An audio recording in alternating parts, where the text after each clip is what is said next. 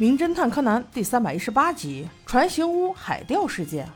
今天的这个故事发生在海上，小五郎叔叔真是好不容易得了个福利，有一位叫何景的大叔说请他上船海钓，那不来白不来呀，所以他就带着俩娃去赴约了。没想到这次与他一同上船钓鱼的还有另外一个人，叫个山崎先生。是金融公司的社长，彼此寒暄之后，该吃吃，该喝喝，该钓鱼的钓鱼，该观景的观景。这个时候，船上一共有七个人，除了毛利小五郎一家三口以外，就有船长和船长女儿山崎先生和河井先生。而此时的小五郎正在船里喝酒喝得嗨，忽然听到船长女儿一声尖叫，哎，这一听就是脑子有病啊，不对。就是有事儿，于是众人都赶到了甲板上，看到了这么一幕：何景和山崎俩人齐刷刷的都躺在地上。刚才不是还好好的钓鱼吗？怎么这会儿都在装死？这细查才知道，何景先生是在装死，而山崎先生是真死了。在警察赶来之前，柯南就发现死者双手有烫伤的痕迹，而且刚才还伴随着灯光闪亮，也许是触电而亡。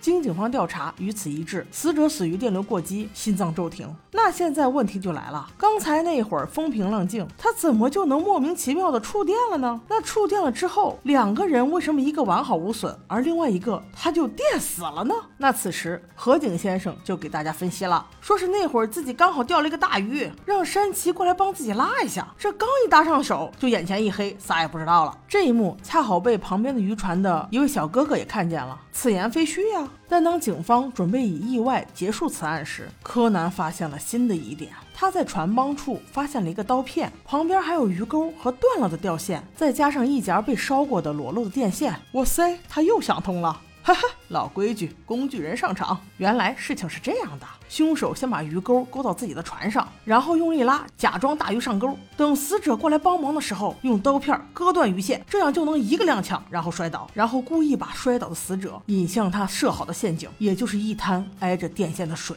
而那个裸露的电线，就是不久前凶手才用打火机烧出来的。何景先生，你说是不是呀？何景一听，立刻反驳道：“我没有啊，我没有。你有什么证据？”小五郎便质问道：“证据就是你兜里的手套。你没事钓个鱼，戴什么绝缘手套？”何景却说：“我戴什么手套跟杀不杀人有什么关系？我不管干啥都戴绝缘手套，怎样？这也能算是证据？你要是再胡溜八扯，我告你诽谤啊！”此时，小五郎叔叔终于拿出了杀手锏。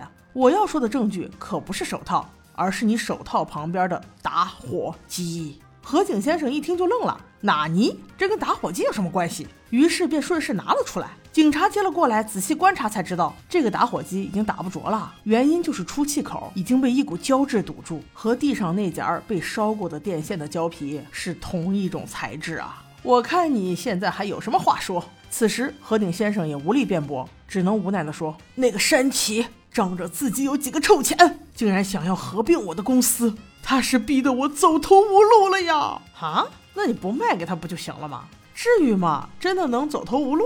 还是说你欠了人家钱呢？总之，出来混都是要还的，迟早而已。孩子们，还是脚踏实地最重要啊！好的，我们下期见。